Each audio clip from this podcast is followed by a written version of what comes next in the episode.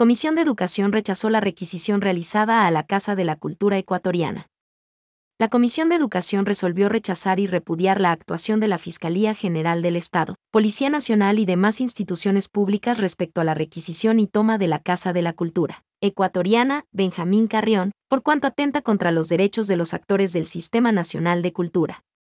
El texto, que consta de cuatro artículos, responsabiliza de los daños ocasionados a la institución a la Fiscalía General del Estado, al Ministerio del Interior y a la Policía Nacional, y exige que se proceda con la indemnización respectiva para resarcir los daños. Además, solicita al Gobierno Nacional que disponga a la Policía Nacional y a cualquier otro estamento gubernamental ajeno al Sistema Nacional de Cultura el inmediato abandono de las instalaciones de la Casa de la Cultura Ecuatoriana.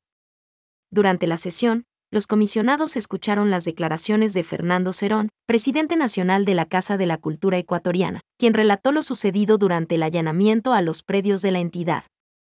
Cuestionó que la policía haya ingresado a las instalaciones de la institución de manera arbitraria, poniendo en riesgo a todos los artistas y gestores culturales que se encontraban defendiendo la Casa de la Cultura. Cerón aseguró que durante el allanamiento y la requisición los miembros de la policía no encontraron ningún tipo de material bélico.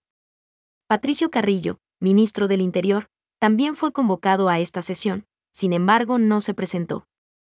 Ante esto, los legisladores rechazaron la ausencia del funcionario y solicitaron que vuelva a ser convocado para que dé respuestas inmediatas al pueblo ecuatoriano.